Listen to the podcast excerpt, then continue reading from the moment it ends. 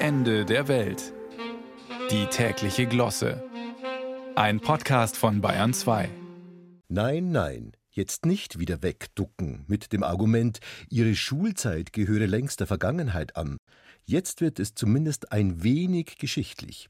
Wer trägt die Titel? Von Gottes Gnaden König von Polen, Großfürst in Litauen, Reußen und Preußen, Masowien, Samogitien, Kyowien, Volhynien, Podolien, Podlachien, Smolenskien, Severien und Tschernikowien und ist zudem noch des Heiligen Römischen Reiches Erzmarschall und gefürsteter Graf zu Henneberg. Na gut, also einen Tipp habe ich noch. Er war auch noch ab 1694 Kurfürst von Sachsen. Genau, richtig. August der Starke war das. Und ich schwöre, ich habe noch nicht mal die Hälfte der Titel aufgezählt, die in Wikipedia für ihn aufgelistet sind. Und warum das Ganze? Weil August der Starke nicht nur mitunter seine Kraft zur Schau stellte, indem er so manches Hufeisen zerbrach, nein, August war es auch, der dem wunderbaren Jagdschlösschen Moritzburg sein heutiges Aussehen geschenkt hat. Moritzburg kennen Sie nicht? Doch, doch, Sie kennen es, denn das ist das Schloss vom Prinzen von Drei Haselnüsse für Aschenbrödel, und an dem Film sind Sie in den letzten 50 Jahren sicher nicht vorbeigekommen. Genau heute, vor 50 Jahren, war die Gala-Premiere von Drei Haselnüsse für Aschenbrödel. Der Sozialistische Jugendverband der Tschechoslowakei, SSM, hatte das Vergnügen, in erster Reihe zu sitzen.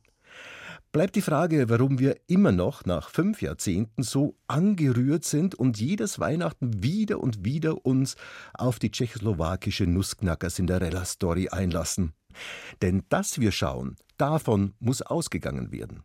Die ARD und seine Sender werden schon nicht umsonst allein an diesem Weihnachten wieder 16 mal drei Haselnüsse anbieten, was dann insgesamt schon 48 wären. Zuletzt übrigens für all die, die es bis dahin nicht gesehen haben, der Bayerische Rundfunk am Heilig Dreikönigtag, 6. Januar 2024 um 11.15 Uhr, um genau zu sein. Warum also ist es die Freude über den Schneeball, der den Prinzen just in dem Moment trifft, als er das Rehlein mit der Armbrust erlegen will? Ist es die wackere und schlaue Aschenbrödel, das Kind aus dem Volke, die dem etwas trottligen Prinzen intellektuell haushoch überlegen auf die Sprünge hilft?